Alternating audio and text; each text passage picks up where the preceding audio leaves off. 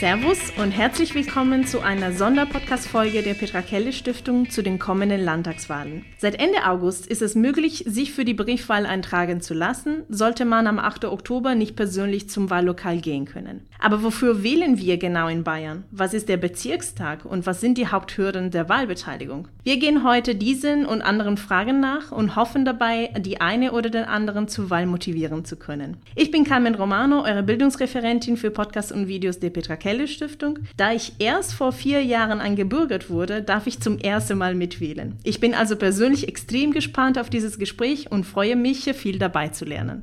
Heute haben wir wieder eine tolle Gastin, Margarete Bause. Sie ist nicht nur Teil des Vorstandes der Betrügerli Stiftung, sie war vor allem zwischen 1986 und 1990 und dann wieder zwischen 2003 und 2017 Mitglied des Bayerischen Landtags und Fraktionsvorsitzende für Bündnis 90 Die Grünen. Ihre Arbeitsschwerpunkt lag unter anderem in der Bildungs- und Integrationspolitik. Seit ihrem Ausscheiden aus dem Bundestag in 2021 engagiert sie sich bei Transparency International Deutschland und ist dort stellvertretende Vorsitzende. Außerdem arbeitet sie als Dozentin an der Münchner Volkshochschule. Schön, dass du Zeit für uns genommen hast, liebe Margarete. Sehr ähm, gerne. Ja, wollen wir so als einführende Frage damit anfangen. Du warst ja, wie ich erzählt habe, jahrelang äh, im Landtag was macht genau der Landtag und was sind die Hauptthemen und Zuständigkeiten vielleicht auch im Vergleich zu der Bundespolitik? Also der Landtag entscheidet zunächst mal über Gesetze, die das alltägliche Leben der Menschen betreffen. Das fängt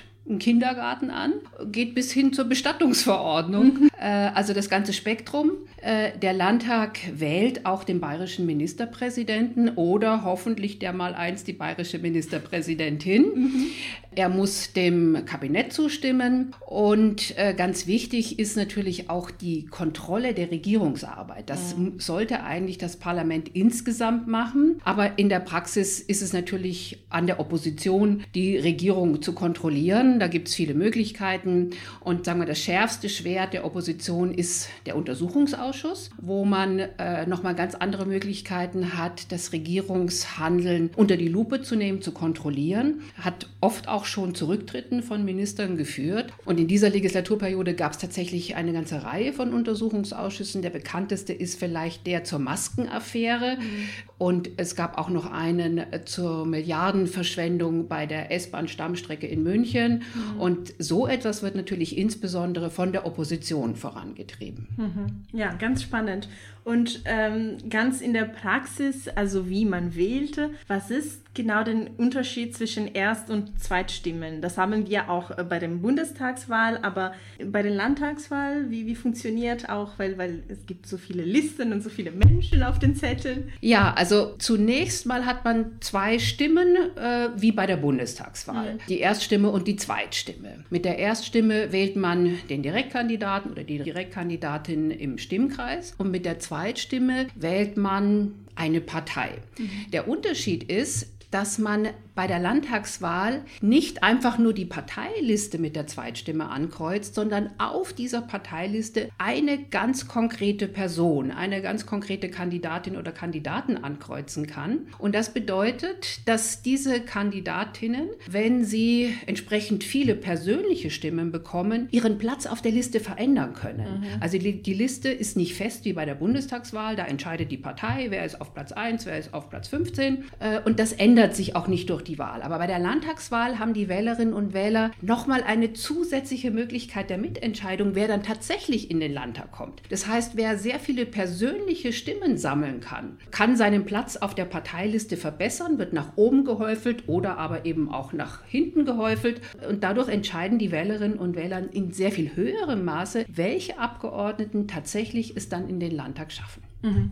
Ganz spannend. Sicherheitshalber, ähm, also wenn ich richtig verstanden habe, heißt es, wenn man aber nur die Partei ankreuzt, bekommen eher die Stimmen die erste, die dann in der Gesetzeliste dann sind. Genau, also man kann gar nicht die Partei ankreuzen, sondern mhm. man kreuzt dann, wenn man niemanden persönlich wählen will mhm. oder es auch, auch niemanden kennt, äh, wählt man also, kreuzt man die erste Person an. Mhm. Viele Leute gucken auch nach Berufen und sagen, ich hätte gerne Hebamme drin oder einen Biobauern mhm. oder jemand aus dem sozialen Bereich oder sowas äh, oder einen Handwerker. Ähm, also da gibt es Möglichkeiten, dass man eben auch nach persönlichen Interessen nochmal sein Wahlverhalten ausrichtet und dann guckt, wen möchte ich gerne im Landtag drin haben. Mhm. Und es gibt noch einen weiteren entscheidenden Unterschied zur Bundestagswahl. Bei der Bundestagswahl ist es ja so, bei der Erststimme äh, die entscheidet über den Direktkandidaten, Direktkandidatin und die Stimmen für die unterlegenen Kandidaten zählen nicht mehr. Mhm.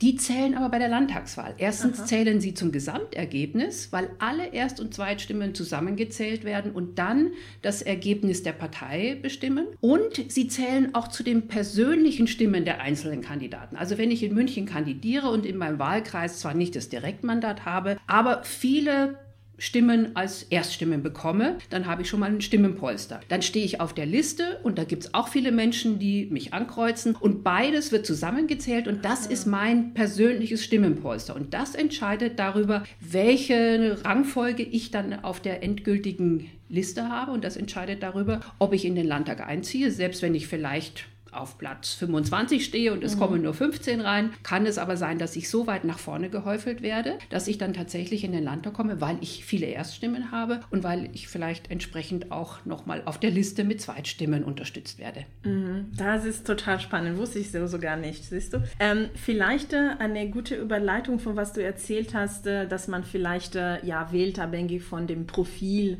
der Person, also Beruf oder, oder sonstiges. Ist es so wie bei der Kommunal Kommunalwahl, dass quasi den Beruf eben in, auf dem Wahlzettel neben der Name steht? Oder wo kann ich mich informieren über die Personen, die dann auf der Liste sind? Also der Beruf steht tatsächlich neben dem Namen, aber mehr auch nicht. Mhm. Und es muss auch ein eingetragener Beruf sein. Also es kann jetzt mhm. nicht ein Fantasieberuf sein, ja, ja. ja wo man sagt, hm, äh, Beraterin für dieses und jenes, sondern mhm. es muss natürlich sozusagen auch ein anerkannter Beruf sein. Ähm, informieren kann ich mich natürlich auf den Webseiten der Parteien oder mhm. auch der Fraktionen. Also da ist viel, steht, wer kandidiert. Auch die einzelnen Kandidierenden haben ja alle auch einen Internetauftritt. Die sind auf den sozialen Medien kandidiert Kanälen, auf Instagram oder auf Twitter oder was auch immer. Es gibt natürlich auch viele Veranstaltungen vor Ort. Man sieht mhm. ja jetzt auch überall die Plakate ja. im Stadtbild. Ähm, die Kandidierenden laden zu Veranstaltungen ein, zu Gesprächen, lernen mich kennen. Und es ist, äh, glaube ich, schon gut, auch gerade wenn man sich vielleicht unsicher ist mhm. in der Wahlentscheidung. Äh, wer kandidiert denn eigentlich in meinem Stimmkreis? Ich gucke da einfach mal vorbei oder ich schreibe mal eine E-Mail, wenn ich nicht die Zeit habe oder kein persönliches Gespräch suchen will. Viele sind auch auf der Straße präsent, machen Infostände. Äh, da kann ich die Leute auch ansprechen. Ich kann mich natürlich im Netz informieren, kann gucken, war der schon im Landtag? Was hat er da eigentlich gemacht? Wie hat er abgestimmt? Also es gibt viele Möglichkeiten zu einer informierten Wahl. Mhm. Man kann natürlich auch nochmal das Parteiprogramm oder die Parteiprogramme sich durchlesen. Was kommt mir da am nächsten? Was ist mir am wichtigsten? Es gibt auch einen sogenannten Valomat. Mhm. Ähm, das ist eben eine unabhängige Organisation Organisation, die zu bestimmten Fragen ähm, die Parteiprogramme durcharbeitet und am Ende dann, wenn man so die Fragen nach seinen eigenen Interessen beantwortet, hat man dann das Ergebnis, tendiere ich jetzt eher zu den Grünen oder zur FDP oder zur CSU oder zu wem auch immer. Deswegen muss man auch nicht so wählen, aber es mhm. gibt einmal so ein bisschen einen Überblick. Man beschäftigt sich damit und liest dann vielleicht auch ein bisschen mhm. mehr. Also es gibt sehr, sehr viele Möglichkeiten, sich zu informieren zur Wahl. Und ich kann allen nur raten, so eine Wahl ist einfach sehr wichtig, weil es entscheidet sich auch viel für das eigene persönliche Leben, mhm. ähm, sich erstens an der Wahl zu beteiligen und sich natürlich zweitens zu informieren, weil das ist einfach die Grundlage, damit unsere Demokratie auch funktionieren kann. Mhm. Ja, übrigens, der Wahlomat wird äh, am 13. September äh, veröffentlicht werden. Den verlinken wir natürlich in den Shownotes, diesen Podcast. Und wir verlinken auch, was, was du auch angesprochen hast, sollten dann KandidatInnen bereits in den Landtag tätig gewesen sein. Es gibt eine tolle Übersicht der jeweiligen MandatsträgerInnen auf der Webseite vom Landtag und da kann man sich alles anschauen. Ganz genau. genau. Wunderbar. Ähm, vielleicht zu einem anderen wichtigen politischen Organ, den wir auch mitwählen, und zwar den Bezirkstage am 8.10. Und zwar was macht genau dieser Bezirkstag, weil ich kenne einige Kandidierende, aber ich weiß noch nicht genau, über welche Themen beschäftigt sich ähm, den Bezirkstag. Ähm, genau, vielleicht das ist ganz wichtig, weil das geht immer so ein bisschen unter. Landtag mhm. steht natürlich im Mittelpunkt und die meisten Menschen kennen es auch. Aber was ist eigentlich der Bezirkstag? Jetzt ist so, Bayern ist in sieben Regierungsbezirke aufgeteilt. Mhm. Wenn wir oben anfangen, da ist Unterfranken, dann ist Oberfranken, Mittelfranken, Oberpfalz, Niederbayern, Oberbayern, Schwaben. Mhm. So, und in jedem dieser sieben Regierungsbezirke gibt es sozusagen auch nochmal einen Bezirkstag. Also das ist das Parlament auf dieser Bezirksebene. Mhm. Die haben jetzt nicht so viele Handlungsmöglichkeiten Möglichkeiten, auch nicht so viel Geld wie der Landtag insgesamt, aber sie haben schon auch wichtige Themenfelder, gerade in der Gesundheitsversorgung, mhm. Äh, Unterstützung von Menschen mit Behinderung, äh, auch in der psychiatrischen Versorgung, aber auch bei der Kultur, beim Umweltschutz. Also es sind auch wichtige Themenbereiche, mhm. die dort verhandelt werden. Es gibt dort auch ein vergleichbar nicht schlechtes Budget. Also es gibt auch Geld dort. 90 Prozent gehen für den Sozialbereich, mhm. ähm, werden in den Sozialbereich investiert in dem Bereich. So, also es ist wichtig, ist so ein bisschen unterhalb der Wahrnehmungsschwelle für viele. Ähm, aber ich finde es eben auch eine wichtige weitere Institution, wo Wählerinnen und Wähler die Möglichkeit haben, eben auch darüber zu entscheiden, wie ist die Zusammensetzung dieser Bezirkstage und darüber natürlich auch, wofür wird dann auch das Steuergeld ausgegeben. Mhm. Ja, und vielleicht für diejenigen, die das noch nicht wirklich auf dem Schirm haben, wenn ihr die Wahlplakate auf die Straße sieht, ähm, gibt es mehrere mit zwei Personen Kandidierenden. Also den eine ist eher für den Landtag und den anderen für den Bezirkstag für eure ähm, Stimmkreise. Und äh, dadurch könnt ihr vielleicht auch checken. Genau, und das Wahlsystem ist genau das gleiche für die Landtagswahl. Mhm. Also funktioniert genauso mit Erststimme und mit Zweitstimme, mit der Möglichkeit, jemanden vorzuhäufeln mhm. auf der mhm. Liste. Also vom Wahlsystem her gibt es da keinen ja, Unterschied. Genau. Du hast bereits einige Parteien erwähnt. Mir würde interessieren, natürlich nicht die gesamte Auflistung, weil es sind ziemlich viele normalerweise, aber wie wird es entschieden, welche Parteien dann antreten dürfen? Gibt es Regeln oder jemand, der das entscheidet?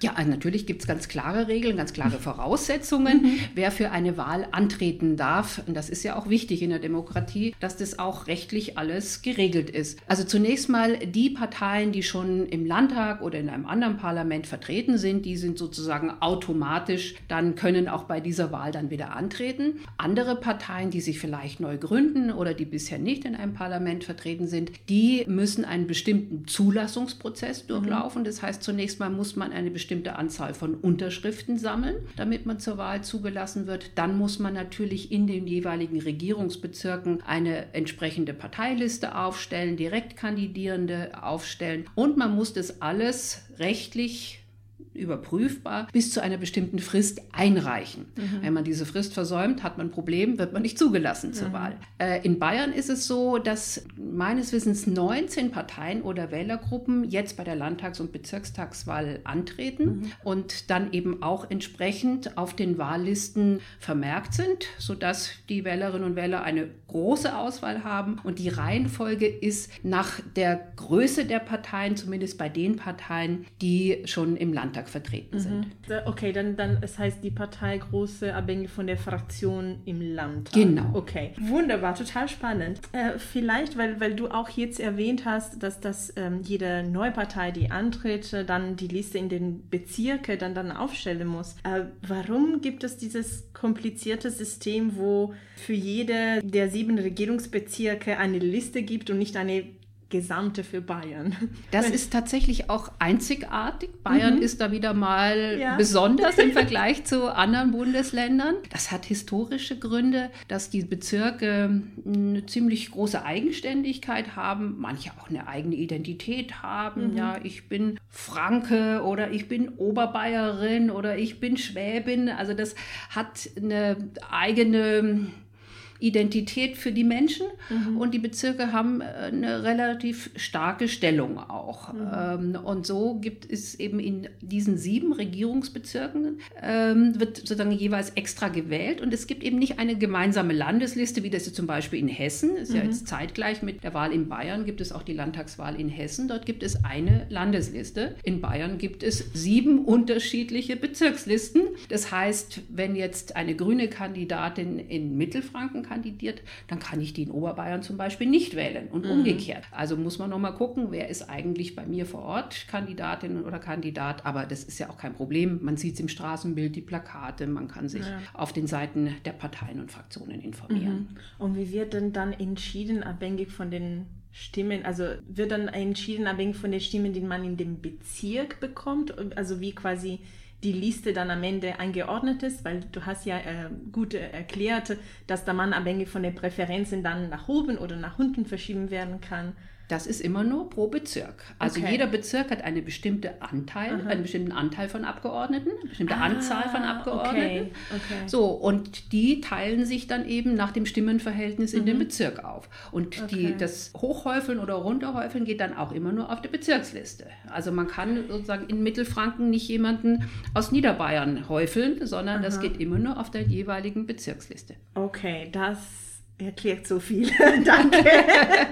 Und äh, dann vielleicht kommen wir zu Ende, um ein bisschen so unsere ZuhörerInnen zu motivieren, aber auch vor der Schwierigkeiten, die manchmal äh, bei, bei, der, bei der Wahlbeteiligung dastehen. Also was sind denn im Endeffekt für dich die Haupthürde zur Wahlbeteiligung? Also die Haupthürden sind, also es gibt natürlich formale Hürden, das heißt, du mhm. musst erst mal 18 Jahre alt sein. Mhm. Und das andere ist, ähm, du musst deutsche Staatsbürgerin sein, mhm. so wie du auch gerade erwähnt hast. Du darfst zum ersten Mal wählen, weil du eingebürgert worden bist. Aber das bedeutet schon mal, dass eine äh, relativ große Anzahl von Menschen, die zum Teil seit vielen Jahren in Bayern leben, nicht die Möglichkeit haben, mhm. über ihr Parlament mitzuentscheiden. Ähm, dann gibt es natürlich äh, neben diesen formalen Hürden auch so vielleicht psychologische Hürden oder Informationshürden. Also Menschen fühlen sich nicht informiert oder wissen nicht, was macht der Landtag, was macht der Bezirk, warum ist es wichtig, zur Wahl zu gehen. Die politische Bildung in Bayern ist wirklich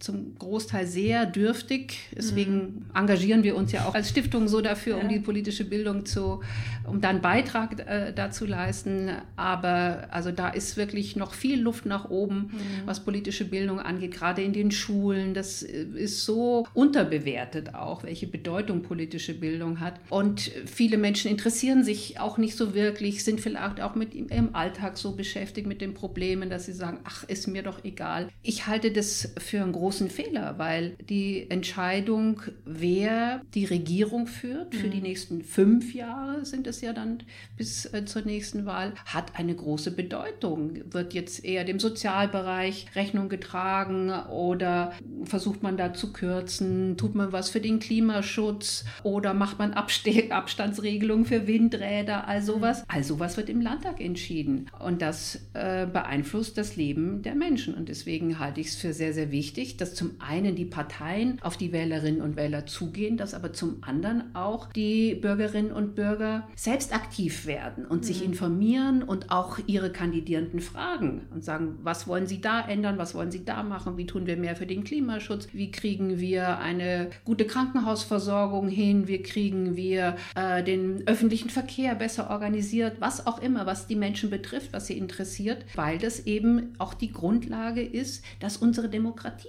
funktionieren kann. Mhm.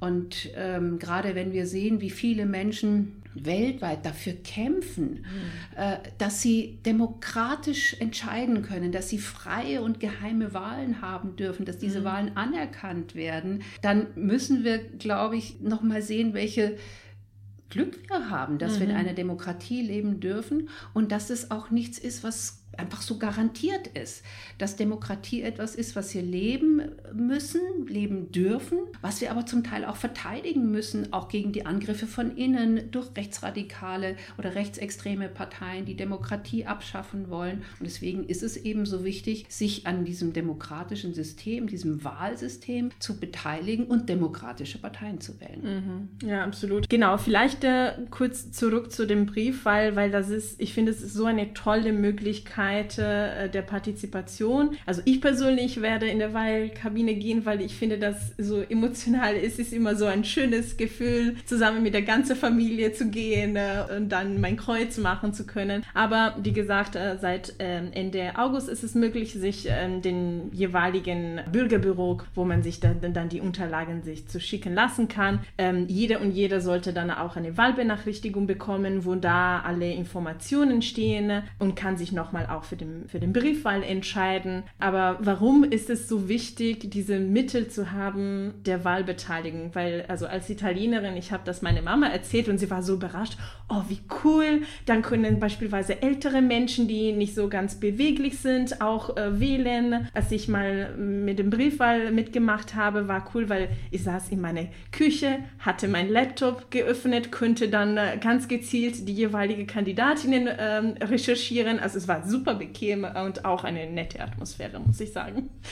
Ja, es ist, Briefwahl nimmt auch immer mehr an Bedeutung zu. Immer mehr Menschen greifen zur Briefwahl und man muss es auch nicht mehr begründen. Mhm. Früher war es so, dass es die absolute Ausnahme sein sollte, dass die Leute im Wahllokal ihre Stimme abgeben sollten. Und mittlerweile nimmt die Beteiligung an der Briefwahl immer mehr zu. Ich glaube, bei den letzten Wahlen war es sogar ein Viertel der Menschen, die ihre Stimme per Briefwahl abgegeben mhm. haben. Das ist natürlich zum einen wichtig, wenn man vielleicht im Urlaub ist oder übers Wochenende einen Ausflug macht äh, oder äh, beruflich unterwegs ist oder sowas, also an diesem Tag nicht an seinem Heimatort ist, dann kann man auf diese Art und Weise natürlich schon frühzeitig seine mhm. Stimme abgeben. Aber es ist natürlich auch so, wie du sagst, es ist viel entspannter. Also man kriegt ja vier Wahlzettel, zwei zur Landtagswahl und zwei zur Bezirkstagswahl. Und gerade die mit den Parteilisten, der ist natürlich ziemlich groß. Den mhm. muss man erstmal auffalten und dann ist der ganze Tisch schon mal voll so und dann guckt man sich das an. Und da hat man natürlich viel mehr Ruhe als in so einer kleinen Wahlkabine, wo die Leute dann vielleicht schon Schlange stehen und hinter einem warten,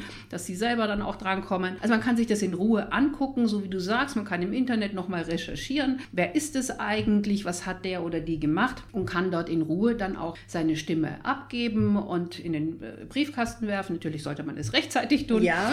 So, äh, und weil du gesagt hast, ja, dann können ja auch Leute, die vielleicht mobilitätsbehindert sind oder was auch immer, ähm, das leichter machen. Das ist richtig, aber ähm, man muss natürlich auch versichern, dass man die Stimme ohne fremde Hilfe abgegeben mhm. hat. Also ich finde die Möglichkeit der Briefwahl sehr gut und sehr wichtig. Auch das ist etwas, wie du sagst, mit Italien, worum uns andere Länder beneiden. Mhm. Und deswegen sollte man die Möglichkeit der Briefwahl auf jeden Fall nutzen. Ich persönlich gehe auch lieber ins Wahllokal, weil ich das so ein hat noch mal was anderes. Ja, also es ist so ein schöner Akt und ähm, ich freue mich jedes Mal darauf. Ja, ich auch total. Äh, deswegen vielleicht noch mal abschließend. Du hast äh, in der vorherigen Frage schon mit äh, ganz viel Leidenschaft und Elan für unsere Demokratie erklärt, warum es wichtig ist zu wählen. Aber vielleicht noch mal abschließend: Stell dir vor, es hören uns Menschen wie ich, die zum ersten Mal wählen dürfen. Was würdest du denen spezifisch dann sagen?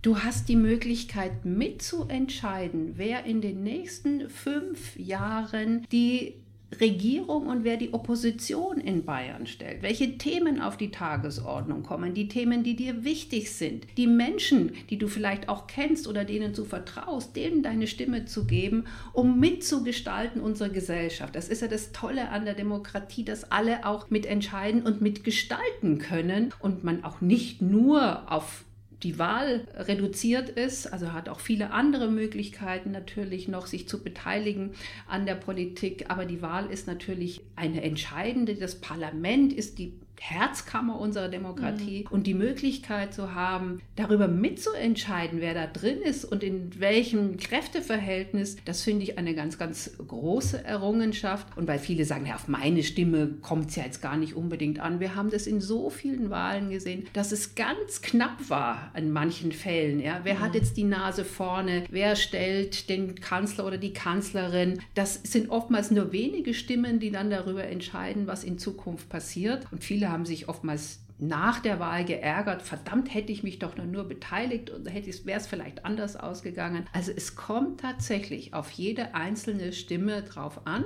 und diese Chance sollte man sich nicht entgehen lassen. Super. Also wenn ihr nicht wählen geht nach diesen feurigen Worten, weiß ich nicht, was hilft. Danke dir. Das war's für diese Folge. Vielen Dank, Margarete, für deine Zeit und diese spannenden Einblicke in die bayerischen Politik. Folgt der Petra Kelle Stiftung auf Instagram, Facebook, YouTube oder Soundcloud, um weitere Folgen zu hören oder diese Folge zu kommentieren. Und nicht vergessen, diese Folge ist Teil einer Reihe von Veröffentlichungen, unter anderem Artikel in leichter Sprache, Erklärungsvideos zu spannenden Fragen wie das Wahlalter ab 16 und Veranstaltungen rund um die Landtagswahlen. In den Show Notes findet ihr den Link zu der Landingpage mit einer Übersicht über all diese Angebote. Dieser Podcast wurde konzipiert und bearbeitet von der MitarbeiterInnen der Petra Kelly Stiftung. Die Musik ist von Kevin MacLeod. Danke fürs Hören und ich wünsche euch eine gute Wahl am 8. Oktober.